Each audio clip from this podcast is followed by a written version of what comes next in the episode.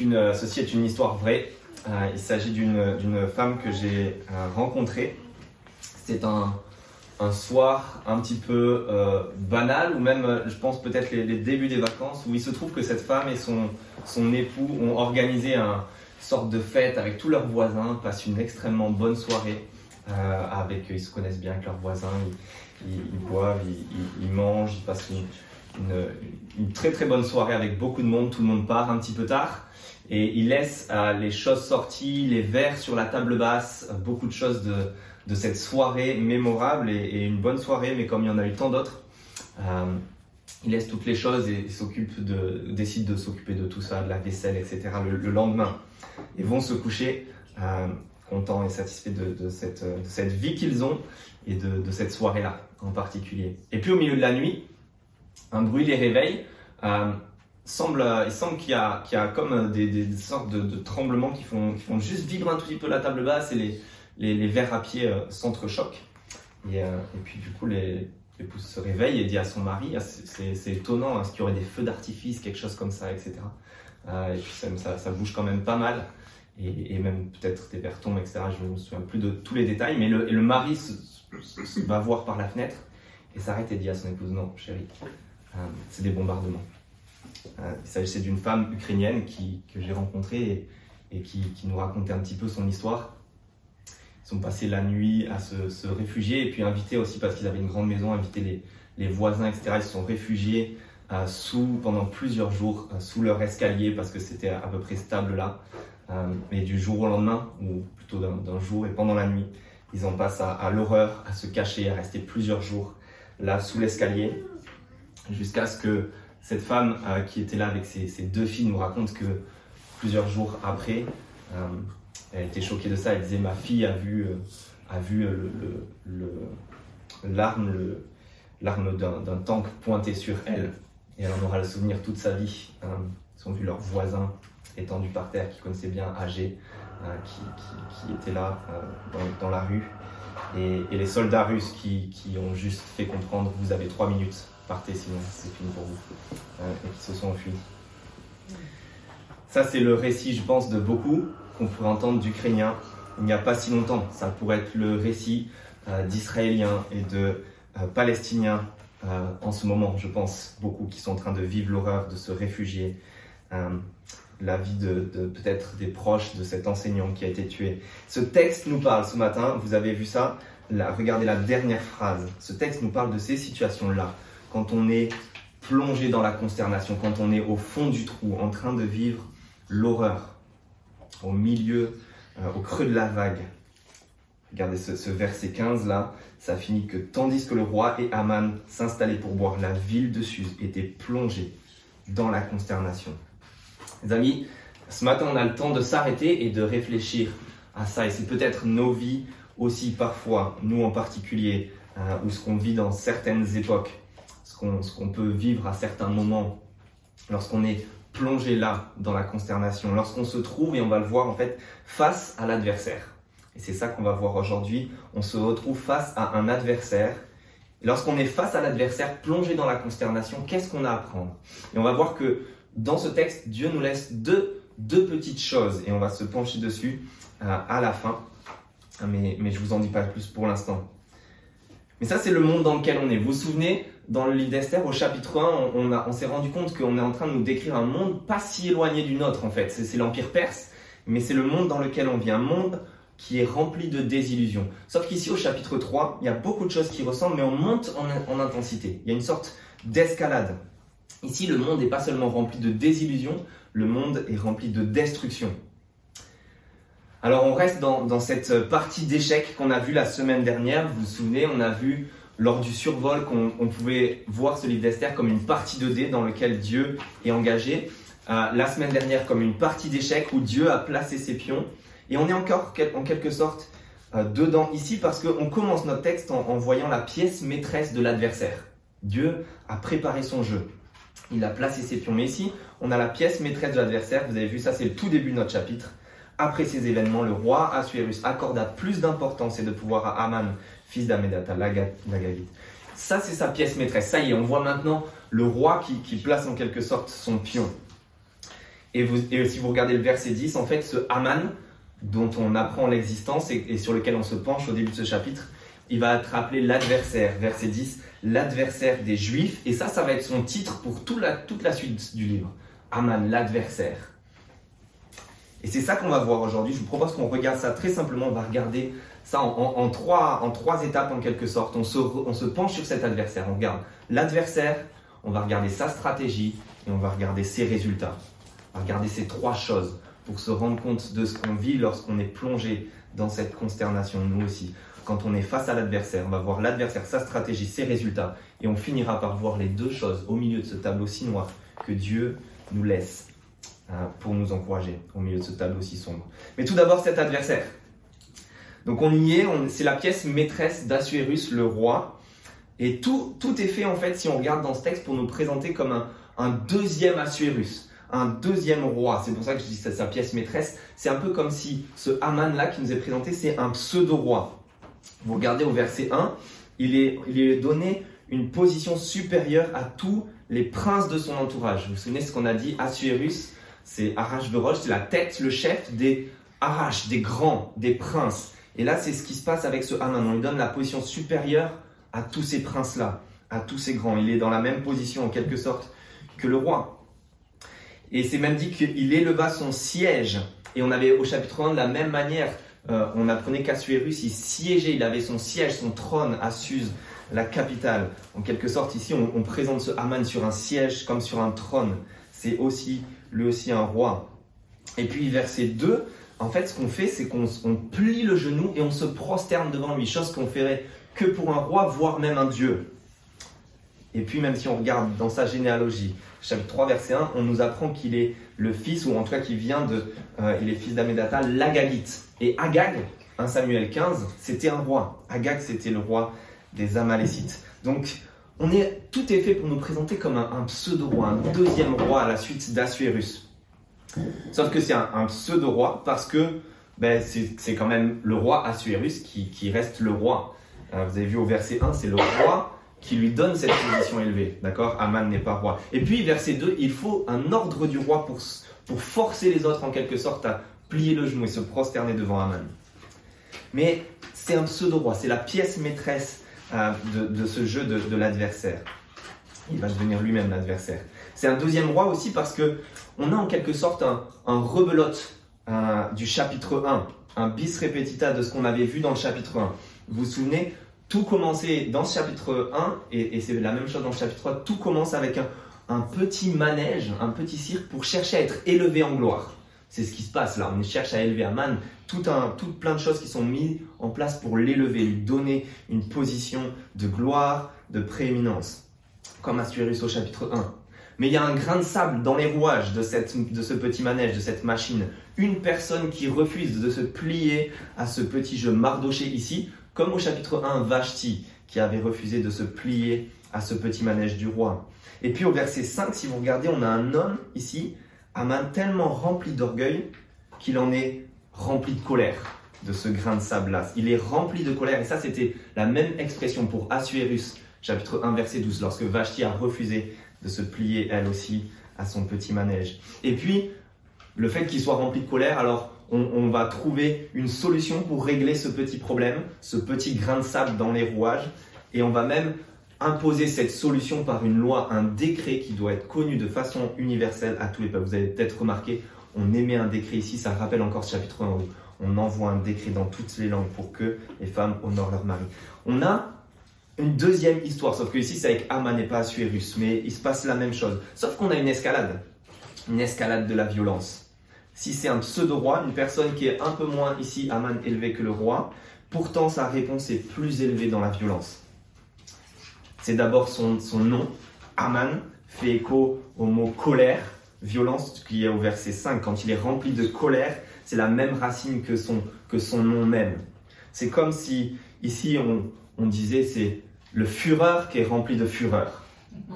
Vous voyez, c'est un peu euh, la même chose, la ressemblance euh, n'est pas si fortuite que ça. Mais on a, on a quelqu'un là qui, qui, a le nom même de la colère et qui est rempli de colère. Et puis au, chapitre 1, suite à, au roi Assuérus qui était rempli de colère, il y avait le conseil de Memucan, vous savez, qui était de forcer toutes les femmes à honorer leur mari. Sauf qu'ici, la réponse c'est d'exterminer tous les juifs pour ne pas avoir honoré Aman. Vous voyez, on a une escalade dans la violence. Quelqu'un a dit, Memoukan au chapitre 1 et son conseil, euh, semble un ange face à ce Aman ici. Aman incarne tellement le mal que quelqu'un, un commentateur, a, parlé du, du Aman éternel, un peu pour parler de Satan lui-même, de, de celui qui, qui est l'adversaire éternellement. En fait, Satan euh, veut dire même adversaire, et c'est, même si c'est pas le même mot, c'est, c'est l'appellation de ce Aman dans tout le reste du livre, l'adversaire. Aman incarne le mal, il incarne l'adversaire en quelque sorte. Et justement, son entrée en jeu, là, c'est la goutte d'eau qui fait déborder le vase pour Mardoché. Pourquoi? Ben, Tout d'abord à cause du sentiment d'injustice.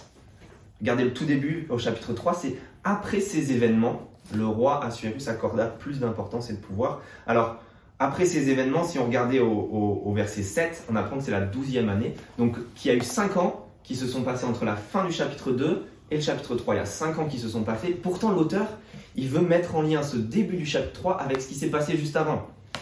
Et, à l'événement qui précède, si vous vous souvenez, c'est quoi? C'est Mardoché qui avait une position assez importante dans les affaires royales et qui avait sauvé la vie du roi en lui apprenant un complot. Et on avait dit qu'il était tombé dans l'oubli, chose étonnante dans l'Empire perse, et quand il se passait ce genre de choses, on récompensait euh, vraiment comme il le fallait euh, la personne en question. Mardoché a sauvé la vie du roi, il tombe dans l'oubli, on note dans les annales, mais rien de plus. Et l'auteur relit ça, relit l'événement qui se passe là, on élève Aman sans raison apparente, sans raison évidente. Il semble qu'il y a une profonde injustice. Mardoché n'est pas récompensé, c'est lui qui aurait dû être élevé. Et pourtant, c'est Aman qu'on élève. Cette injustice qu'on peut connaître, la promotion d'un collègue, les félicitations qu'on donne à un autre alors que vous étiez le responsable de cette bonne chose, une place qui est ravie, piquée par quelqu'un, même une simple victoire euh, qui semble voler au rugby peut se produire ce sentiment d'injustice. Alors c'est dire euh, en quelque sorte pour des choses plus importantes de la vie. Ici, c'est la question de, de, la vie, de l'élévation pour toute une vie, euh, pour Mardoché qui, qui, se pose. Et ça va même devenir une question de vie ou de mort par la suite. Donc le sentiment d'injustice, il est là au début. Mais c'est pas seulement ça qui produit la, la goutte d'eau, je pense, c'est le sentiment d'infidélité. Il y a le sentiment d'injustice et puis surtout le sentiment d'infidélité. Vous avez vu, on commence avec Mardoché qui, verset 2, refuse de se plier à ce petit jeu, de plier le genou et se prosterner. Verset 3, si vous regardez, quand les serviteurs du roi lui, lui demandent et même ils sont en train de le tanner, de s'expliquer pourquoi, pourquoi ils n'arrêtent pas, ils le tannent. Verset 4, début du verset 4, il lui répète la question. Lui, il donne la raison. Fin du verset 4. Euh, regardez ça. Fin du verset 4. En effet, il, leur avait dit qu'il était juif. À force qu'il le tanne, il dévoile ses raisons. Et ses raisons, c'est son identité. Son identité est la raison pour laquelle il ne va pas se prosterner. Et son identité, c'est celle d'un membre du peuple de Dieu, du fait qu'il soit juif. Autrement dit, c'est sa fidélité à Yahweh, le vrai roi, celui qui est le seul Dieu devant qui on plie le genou et on se prosterne, qui semble être la raison pour laquelle Mardoché ne veut pas ici plier le genou, se prosterner devant Aman sa fidélité à l'Éternel. Mardoché est forcé ici, euh, verset 4, vous avez vu, il le tanne et lui, il leur révèle, il est forcé en quelque sorte de leur, révéler son identité. Parce que trop c'est trop, c'est la goutte d'eau, ça y est, c'est venu. Mais ça nous étonne.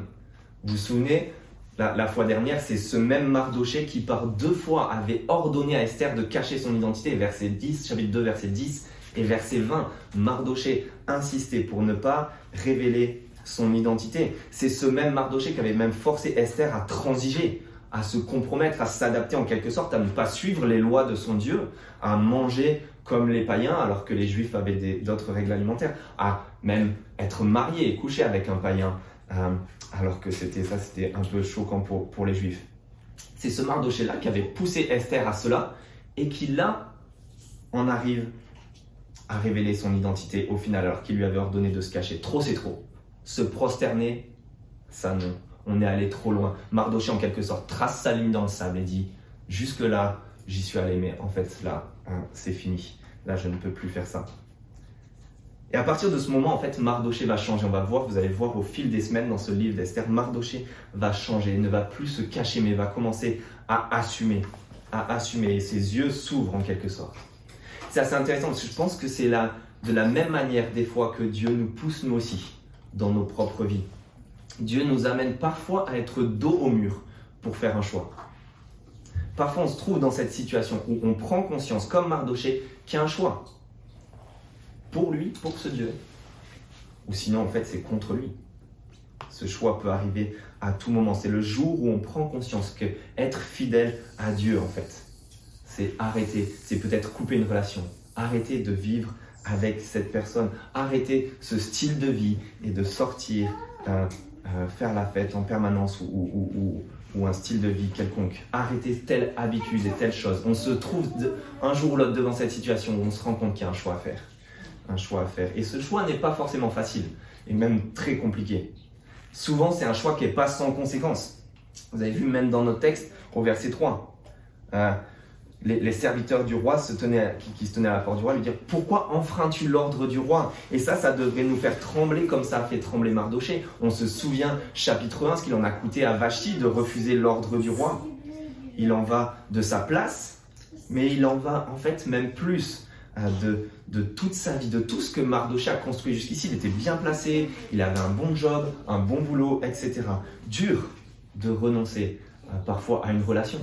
Dur de renoncer à un style de vie, de renoncer à certains changements. Dur peut-être euh, pour nous, c'est plus léger, je le dis, parfois de renoncer à une grasse mat un dimanche matin et venir à 10h30 au lieu d'11h.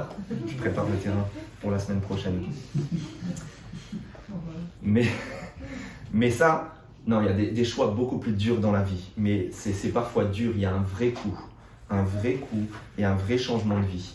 Et on se retrouve face à ce choix-là. Sauf que Mardoché, en plus, même s'il se dit sûrement que c'est toute sa vie, sa position euh, au palais euh, qui, en coûte, il est loin de se douter de la déferlante qui va lui tomber dessus. Il croit risquer seulement sa place et en réalité il risque sa vie, il risque sa, sa peau, en quelque sorte, vous avez vu verset 6. Euh, Aman ne juge pas suffisant de porter la main contre Mardoché. Il en va de la vie de Mardoché, mais plus encore. Mardoché était loin de se douter ça. Il est en train de risquer la vie de tout son peuple, de ses proches, de sa famille, des gens qu'il aime, et bien plus encore tout son peuple, par sa faute, par son propre choix. Vous imaginez la pression qui est sur ses épaules. Et parfois, je pense que ce texte nous aide à voir que parfois le début de l'obéissance, c'est aussi le commencement des plus gros problèmes. Le début de la fidélité à Dieu, oui, peut provoquer le début des plus gros problèmes. Un harcèlement suite à un changement de comportement, une marginalisation après avoir coupé une relation, euh, après avoir arrêté avec un, groupe d'amis, des amis laissés euh, sur le côté à cause de notre choix de suivre Dieu. Parfois, les conséquences même pour ceux qui nous entourent, notre propre famille, des enfants, notre conjoint, etc. Des gens qui nous entourent, des amis qui vont payer aussi les pots cassés de notre décision de suivre Dieu et de notre fidélité. On est loin du christianisme comme une béquille, une béquille pour euh, se, faciliter la vie. En fait, c'est tout l'inverse. C'est tout l'inverse. Et en, en fait, ce qu'on voit là, les amis, c'est le message de Jésus. C'est le message qu'il est en train de donner. Son plus gros coup de com et de pub. Si quelqu'un veut venir après moi, qui se charge de sa croix et qu'il me suive, qui renonce à lui-même, se charge de sa croix et qu'il me suive. L'appel de Jésus est exactement le même qu'ici, d'accepter et d'assumer volontairement le sacrifice, le renoncement et la souffrance, la douleur qu'il en coûte parfois de suivre ce Dieu, de suivre ce Jésus-Christ. Dieu ne cherche pas le meilleur pour notre vie ici-bas. Dieu ne cherche pas à réaliser les grands rêves que l'on a pour notre vie. Non, Dieu ne veut pas notre vie la plus facile et accomplir tous nos rêves. Non, ce que Dieu a, c'est un choix. C'est un choix. Et parfois, on se retrouve dos au mur. Et à se retrouver devant ce choix-là. le suivre lui et sa croix. Ou pas. Ça, c'était l'adversaire et, le choix devant lequel il nous met en quelque sorte, des fois, de se retrouver face à l'adversaire. Mais on est face à l'adversaire et maintenant, on est face aussi à sa stratégie. On est face à l'adversaire et maintenant, on est face à, sa stratégie. C'est ce qu'on va regarder. cet adversaire, il joue deux coups en quelque sorte, coup sur coup. Un coup spirituel, un coup pragmatique, on pourrait dire. Le coup spirituel qu'il joue, le premier coup qu'il joue, ce coup spirituel, c'est le coup du sort. Vous avez vu verset 7 là? La douzième année, etc. Le mois on jeta le pour, c'est-à-dire le sort. Ça, pardon, ce pour euh, qu'on jette. Vous vous souvenez peut-être lors du survol, c'est ce qu'on va, sur quoi on va revenir à la fin. Ce, pour, c'est de là qu'est tirée la fête euh, qui, a été faite après ce, livre d'Esther, la fête des Pourim. À cause de cet événement, d'Aman qui jette le pour, qui jette le sort, en quelque sorte, c'était une sorte de dé, c'était de la divination, vraiment, on consultait les yeux, une sorte une sorte de divination, de superstition on consultait les présages, les dieux, on s'assurait euh, de, leur avis, euh, on cherchait des signes.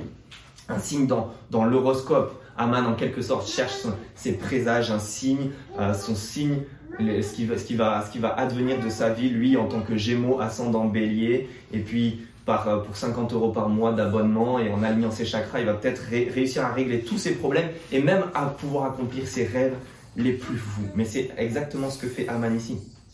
Pire, en quelque sorte, je pense que ce qu'on peut voir ici, il veut faire de son propre projet, qui est un projet meurtrier, peut-être une sorte de sacrifice au Dieu, un holocauste. C'est pas le premier ni le dernier qui croit faire de ses crimes un culte à Dieu. Ça, c'est son coup spirituel. Et puis, finalement, euh, le, coup du sort. Et puis il en passe à son deuxième coup, le coup pragmatique. Ça, c'est son coup sous la ceinture, on pourrait dire. Le coup du sort, son coup spirituel, et puis ensuite le coup sous la ceinture, c'est son coup pragmatique. Aman utilise la ruse, la flatterie et même le pot de vin pour arriver à ses fins. Tous les coups sont permis pour lui parce qu'il se présente comme un pseudo-bienfaiteur euh, dans, dans sa relation avec le roi. Vous savez, il était présenté comme un pseudo-roi. Et s'il se présente comme un pseudo-bienfaiteur par la ruse tout d'abord, il est malin. Il agite devant le roi Assuérus la carotte et le bâton. La carotte, c'est le pot de vin qu'on va voir à la fin. Et puis, il agite le bâton aussi, la menace de renversement. Vous avez vu ça au verset, à partir du verset 8. Et il le fait devant le roi Assuérus par des vérités, des demi-vérités et des mensonges. En quelque sorte, il parle d'un peuple qui est à part et qui a des lois différentes en parlant des juifs. Et ça, c'est vrai. Les juifs avaient leurs propres lois parfois. Mais il parle de ce peuple qui n'applique pas, du coup, les lois du roi. Ça, c'est une demi-vérité. C'est à moitié vrai parce qu'il y a seulement Mardoché jusqu'ici qui a refusé de se plier à la loi du roi qui imposait de, de se prosterner devant Aman. Il n'y a que Mardoché. Et jusqu'ici, Mardoché et Esther, même peut-être en tant que représentants des Juifs, ils se sont, ils ont même pas appliqué leur propre loi juive, ils se sont plutôt adaptés à la culture perse et, à ces lois, ils se sont conformés. Donc c'est vraiment complètement, quoi, à moitié vrai, mais, mais surtout à moitié faux, ce qu'Aman est en train de dire là. Et surtout, Aman est en train de dire le roi n'a aucun intérêt à laisser ce peuple vivre, à laisser ce peuple tranquille. Ça, c'est complètement faux. Ça, c'est complètement faux. Mardoché, on vient de le voir, a sauvé la vie du roi. Et Aman est en train de dire, il n'y a aucun intérêt à laisser vivre ce Mardoché, ces juifs-là. Non, au contraire, et on verra encore plus à la fin, qu'il y a tout intérêt pour toutes les nations à laisser vivre ce peuple et à laisser ce peuple tranquille. Donc ça, c'est sa, sa ruse. Puis il utilise la flatterie, verset 9. Si tu le juges bon, vous vous souvenez, depuis le début, on voit ça, on manipule le roi, qui être la tête du royaume, tout le monde est le coup qui cherche à le manipuler dans tous les sens. Si tu le juges bon, c'est toi, roi, qui a le pouvoir. Il est, utilise la flatterie et puis un pot de vin au verset 9, toujours. Vous avez vu, si tu juges bon, qu'on donne par écrit l'ordre de les faire disparaître. Ce sont 300 tonnes d'argent que je remettrai aux fonctionnaires pour le trésor du roi. On ne sait pas d'où Aman va tirer cet argent, mais il est en train de, de conclure un arrangement financier en exterminant ce peuple.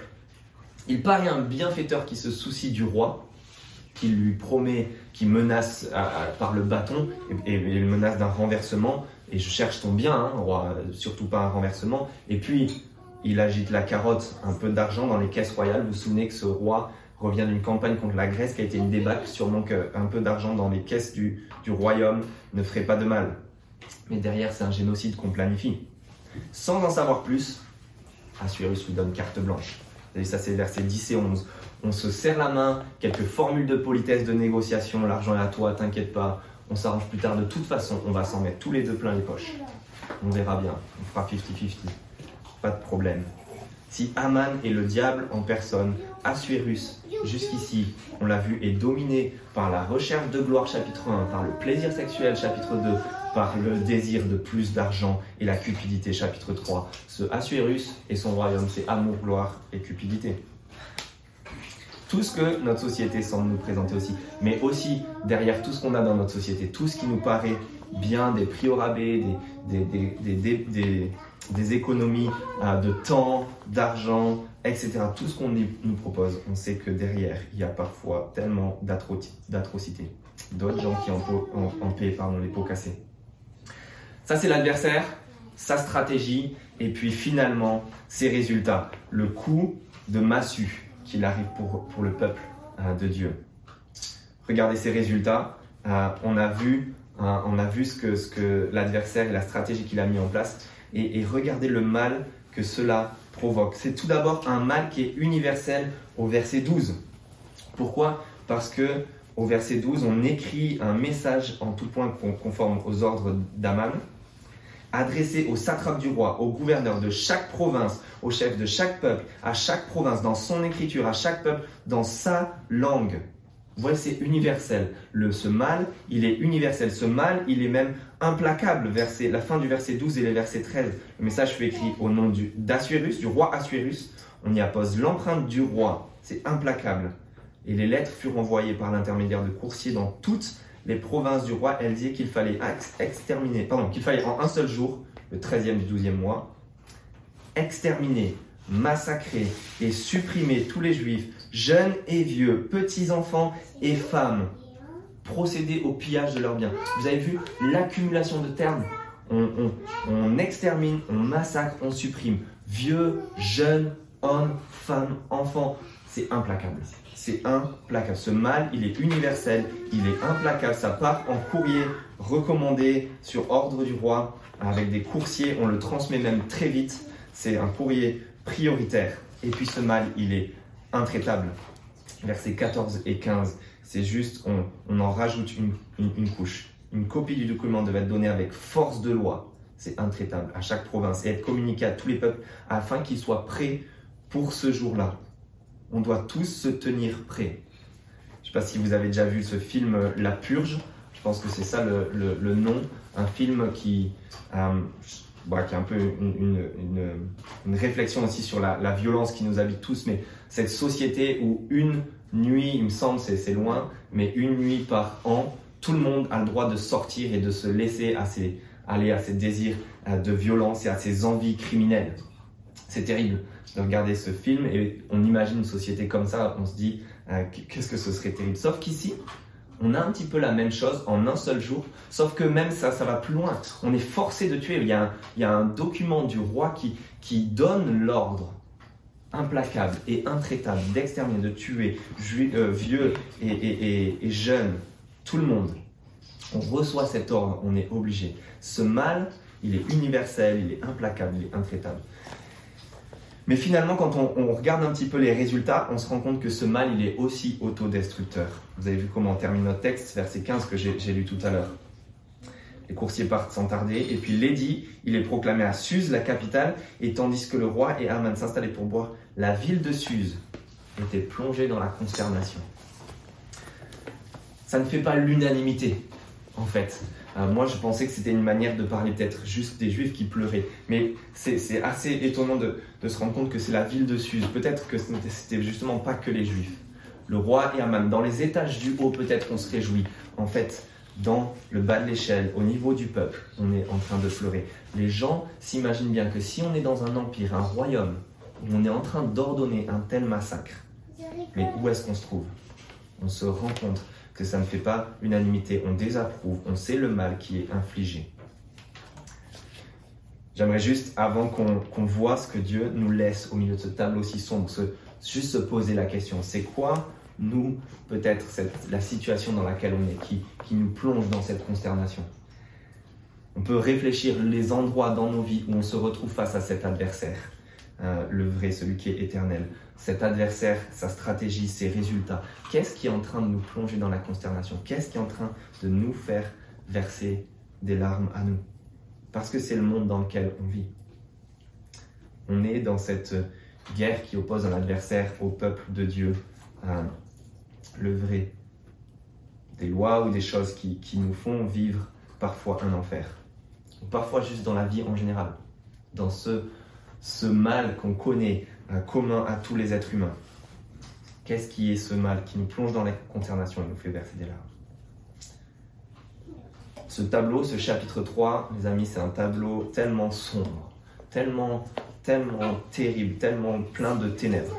Mais quand on est au fond du trou, quand on est au milieu de ce tableau si sombre, face à cet adversaire, je pense que Dieu nous laisse ici, euh, en tout cas, deux choses, au moins deux choses à voir. Dieu nous laisse deux petites pointes de lumière. Vous savez, sur un tableau noir, juste deux petites pointes de lumière sur lesquelles il faut nous arrêter, nous pencher un peu plus. C'est un peu quand on lit ce texte, on se rend compte que c'est une réflexion sur ce mal dans cette société-là, mais qui est, celle qu'on connaît aussi, et le mal qu'on peut connaître aussi. Mais c'est comme un, un oignon où il faut enlever cette première couche et c'est un oignon à seulement deux couches, d'accord On n'est pas en train de dire qu'il y a toujours des choses euh, et des messages subliminaux dans la Bible. Non, c'est pas du tout le cas. Mais là, la stratégie de l'auteur ici, c'est de nous présenter ce mal, mais nous laisser juste deux petites pointes de lueur en enlevant la première couche, en regardant un peu en dessous la deuxième couche sur ces pointes de lueur sur cette table, ce, ce, tableau tellement noir, ce fond tellement noir. Ces deux choses qui nous laissent, c'est Agag et Adar. Agag et Adar. Vous inquiétez pas, on va essayer de, s'y pencher un petit peu plus. Mais justement, on veut s'arrêter et comprendre parce que c'est assez subtil comment l'auteur nous les laisse. Agag tout d'abord, vous avez vu? Chapitre 3, verset 1, on apprend donc cette pièce maîtresse, ce Haman, il est un fils d'Amedata, l'Agagite. On a parlé de ce Agag, si vous le relisiez 1 Samuel 15, on apprend que Agag était un roi qui était opposé au roi Saül. Saül d'ailleurs, qui a été présenté comme l'ancêtre de Mardoché justement. Et on se rend compte qu'il y a là une histoire de deux lignées, de deux, deux lignées qui s'opposent. Sûrement que c'est ce qui se passe pour Mardoché, qui apprend la venue d'Aman, cet euh, fils d'Amedata, cet Agagite, fils d'Agag. Peut-être que pour lui, les yeux s'ouvrent, la pièce tombe, vous savez, le déclic se fait. En quelque sorte, il était là, en train de mener sa petite vie, de se cacher dans le royaume, et c'est comme s'il était au début d'un match et on mettait des chasubles bleues et rouges à chacun, et là d'un coup il se rend compte qu'il a le bleu, et cet Aman c'est le rouge. Pour lui, tout devient clair d'un côté, et il se rend compte qu'il est face à un adversaire terrible, parce que euh, il connaît euh, Mardoché connaît sa Bible et je vais prendre certaines choses pour nous et d'autres euh, que vous pouvez prendre aussi. Mais il connaît le passé euh, d'Agag, il connaît le passé de ce roi. Donc en 1 Samuel 15, on apprend que Saül et Agag sont opposés. Mais Agag, c'était le roi des Amalécites. Ces Amalécites qui avaient, vous vous souvenez, on a parlé de ça dans le survol. C'était le peuple qui, après que, que le peuple de Dieu soit sorti d'Égypte et passé la mer et soit arrivé à un certain stade, juste après cela, un peuple fond sur eux, les Amalécites et se battre contre eux. Vous pouvez relire ça en Exode 17 si vous voulez. Mais moi, je vais lire pour nous ce qui reste, ce qu'il en reste dit à la fin du livre du Deutéronome. Voilà ce que Dieu dit par euh, l'intermédiaire de Moïse. Souviens-toi de ce que t'as fait Amalek. Amalek, c'est ces Amalécites, ce peuple-là. Sur le chemin de votre sortie d'Égypte, la façon dont il est venu à ta rencontre sur ton parcours, et sans, écoutez ça, sans aucune crainte de Dieu, est tombé par derrière toi derrière sur toi, sur tous ceux qui se traînaient les derniers, pendant que tu étais toi-même fatigué et épuisé. Lorsque tu, tu, l'Éternel ton Dieu t'aura délivré tous tes ennemis, tu effaceras le souvenir d'Amalek du dessous du ciel. Ne l'oublie pas. Ce peuple-là, Amalek, et cet épisode-là, c'est le peuple sans aucune crainte de Dieu. Alors que Dieu a manifesté devant tous les peuples devant l'Égypte, devant son peuple allumé, devant tous les peuples, sa puissance en sortir son, son peuple à bras étendus et à main forte, un peuple se dit non. Non, nous on veut se déclarer les ennemis de ce peuple-là et font sur eux alors qu'ils sont fatigués et sans aucune crainte de Dieu. C'était le souvenir d'un peuple et de quelqu'un qui s'est déclaré volontairement l'ennemi, l'adversaire de Dieu lui-même. Ça, c'était ça le problème à Agag. Mais quel est, quel est en fait le problème de fond de, Agag et de ce peuple-là. Le problème, si vous vous souvenez, c'est que ce, peuple, les Amalécites et ce roi Agag, c'est le, type même de ceux qui décrètent l'extermination de leur propre source de bénédiction. Euh, accrochez-vous, mais si vous vous souvenez un petit peu, on a placé quelques éléments depuis le début de cette série. On se souvient que depuis le début de la Bible, alors que le mal entre dans notre monde, dans notre société. On sait qu'il doit y avoir une descendance un jour qui va venir écraser la tête du mal, en quelque sorte. On sait, vous vous souvenez, on a tracé que de Genèse 1 à 11, on a l'histoire de l'humanité qui se rebelle contre Dieu. Et au chapitre 12, on apprend que Dieu va faire passer sa bénédiction par une famille spécifique, par un homme spécifique, Abraham, mais sa famille, sa descendance.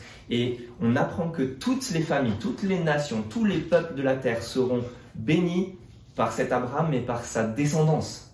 Donc la descendance qui doit écraser le mal en quelque sorte va passer par, va passer par cette famille d'Abraham, par ce peuple, les Juifs. Et c'est pour cela que c'est ça, c'est la source de bénédiction des autres familles, des autres peuples. C'est le moyen par lequel Dieu va se faire connaître, va se révéler, mais pour tout le monde. Et ce peuple, les Amalécites, en voulant exterminer euh, la, la, descendance d'Abraham en quelque sorte, c'est comme s'ils voulaient scier la branche sur laquelle ils étaient assis. C'est comme s'ils se tiraient une balle dans le pied, ils suppriment l'élément par lequel Dieu va bénir toutes les nations. Et Mardoché, c'est cela.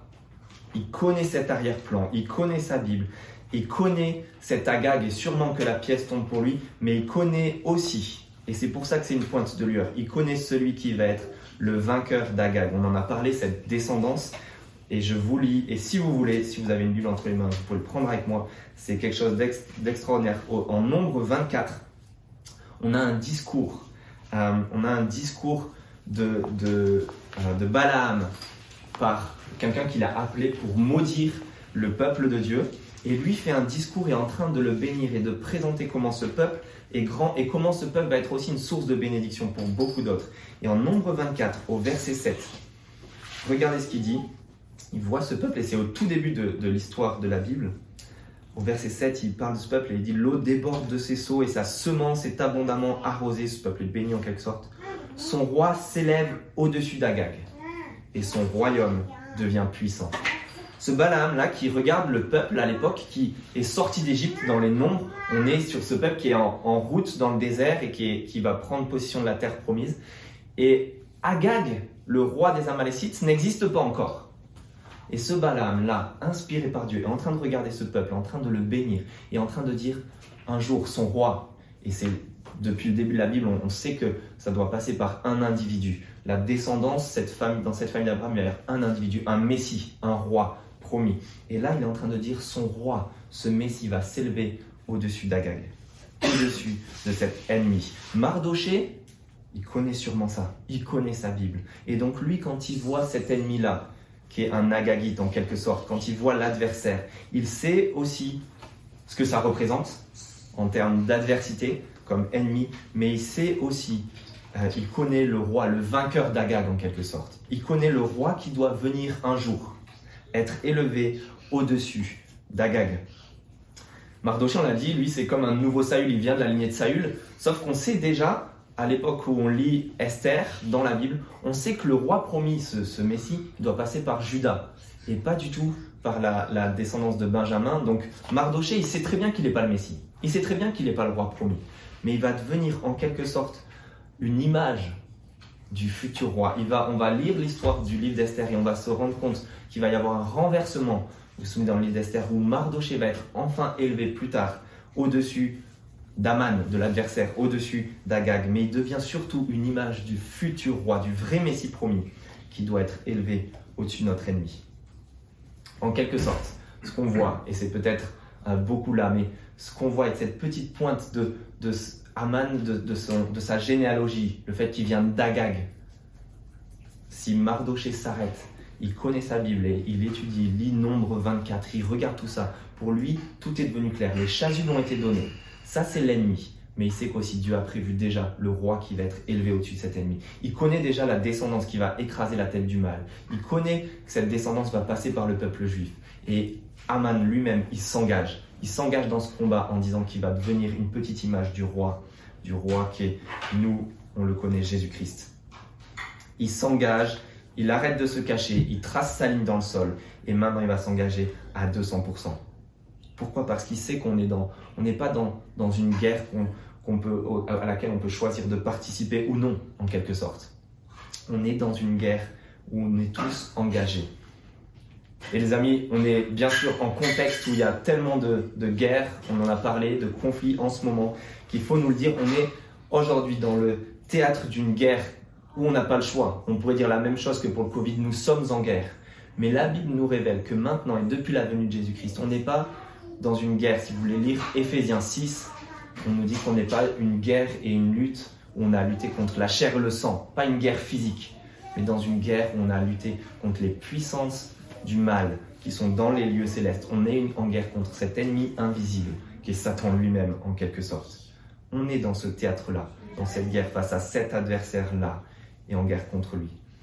Et on a un choix à faire. On peut s'engager dans l'équipe du vainqueur, ce vainqueur, ce roi élevé au-dessus d'Agag, cet enfant qui doit venir, cette descendance qui doit venir, qui est née et que nous on a connu, qui s'est laissé élever sur un bois, élevé et crucifié pour tuer la tête du mal en quelque sorte, pour la, lui, la mettre à mort sur une croix et détruire l'ennemi et nous assurer de sa plus grande victoire. On a la possibilité de s'engager dans son peuple et dans sa descendance à lui. Dans son, dans son peuple et à la suite de devenir sa descendance. Et c'est ce qu'il faut aussi préciser aujourd'hui. Euh, je suis désolé de devoir faire un petit peu ça, mais avec tout ce qui se passe, ce qu'on doit dire, c'est que Dieu a, réalisé un plan par une famille bien spécifique qui est celle d'Abraham, où son roi devait venir par cette famille-là. C'est ce qui est arrivé par Jésus-Christ en Jésus-Christ. Jésus-Christ était juif, il provenait de cette descendance d'Abraham. Mais maintenant, il est celui qui bénit toutes les nations, tous les peuples, et dont on peut devenir aussi la descendance. On devient, si on est croyant en Jésus-Christ, quelle que soit notre, ethnie, nos origines, ce peuple, ce peuple que Dieu se constitue. Ce n'est plus Israël ethnique ou biologique qui devient le moyen par lequel Dieu va bénir le monde. C'est ce Jésus-Christ, ce roi qui a été élevé et tous ceux qui croient en lui en quelque sorte. Et si vous voulez le lire chez vous aussi, c'est ce que Apocalypse 12 nous révèle. L'ennemi, le serpent, est devenu un dragon qui s'en va faire la guerre jusqu'au moment où Jésus-Christ reviendra à, à, la descendance de Dieu, c'est-à-dire ceux qui croient au qui écoutent les commandements de Dieu et qui croient en Jésus-Christ. Apocalypse 12, verset 17 nous dit spécifiquement ça. Voilà maintenant cette descendance qui nous bénit, ce Jésus-Christ et tous ceux qui croient en lui. Alors voilà la pointe de lueur, cette Agag nous révèle qu'on sait aussi qu'il y a un roi qui est le vainqueur d'Agag, ce, roi qui est élevé au-dessus d'Agag et qui mettra fin au mal. Et puis la deuxième pointe de lueur, c'est Adar. Et on finit avec ça. Adar, vous avez vu, c'est ce mois que, euh, que Mardoché, pardon, j'ai mon texte qui est ici, euh, ce mois où Mardoché jette le sort. Donc au verset 7, il jette le sort le mois de Nissan, il jette le pour, et le sort désigne le douzième mois, c'est-à-dire celui d'Adar. On a dit qu'ici, il cherchait un présage favorable, il fait de la divination en quelque sorte. C'est assez rigolo parce que Aman consulte l'avis des dieux, mais il leur laisse pas trop le choix quand même. D'accord Il n'est pas en train de leur demander leur avis, s'il va exterminer ou non, s'il va aller au, bout de son projet meurtrier. Il consulte juste pour la date. Il prend pas trop de risques. C'est un petit peu comme quand on joue à pile ou face, vous savez, pile je gagne, face tu perds. C'est un petit peu ça que Haman est en train de faire en jetant les dés. Il est sûr de gagner, il est sûr qu'il va réaliser son projet. Il consulte juste pour la date en quelque sorte. C'est un terrible pied de nez que Dieu lui fait en quelque sorte. Il jette les dés le premier mois et les dés désignent le douzième mois, le plus loin en quelque sorte. Haman ne connaissait malheureusement pas Proverbe 16, verset 33 qui dit qu'on jette le sort dans le giron ou dans le pan de la vie mais que c'est l'Éternel de qui vient toute décision. Aman consulte les dieux pour savoir quand est-ce qu'il va réaliser ses projets meurtriers. Et Dieu lui fait un petit pied de nez en disant ben, Tu vas attendre, tu vas attendre le plus longtemps possible. 12 mois de préparation, d'espoir et de renversement pour le peuple de Dieu qui est sous la menace de mort. Ça peut ressembler à nos un an de préparation qu'on s'est fixé en disant On va prendre le temps d'un an pour se préparer et, et pouvoir être une église témoin ici dans le centre de Bordeaux. On veut que Dieu accomplisse son œuvre. Comme on s'attend dans ce livre à, que Dieu, à ce que Dieu accomplisse son œuvre et son renversement. Mais surtout, hein, quand on, regarde cela, on l'a dit lors du survol, Aman jette les dés le mois de Nissan, c'était la commémoration de l'Exode, et on, a, on nous dit même que le décret part le 13e jour de ce mois, c'est la veille de la Pâque juive. D'accord Le courrier qui menace de mort et qui proclame l'extermination ces juifs par la veille de leur grande fête de la Pâque, où ils se commémoraient leur délivrance de l'Exode, c'est ironique parce que on se dit, avec ce mois-là et ce jour-là, ce Dieu va remettre ça. Il va de nouveau remettre ça. Il va remettre le couvert et accomplir une délivrance comme l'Exode.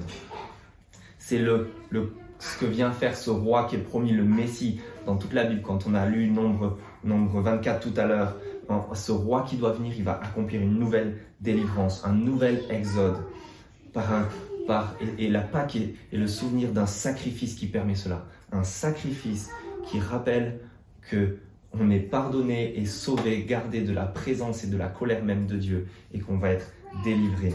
C'est ce que ce roi devient. Ce que ce roi qu'on connaît, Jésus-Christ, il devient lui-même le sacrifice qui nous sauve du jugement même de Dieu et produit une délivrance bien plus grande. nous sauve de la menace de mort en quelque sorte et du jugement qui pesait sur nous. Et ça, c'est la bonne nouvelle.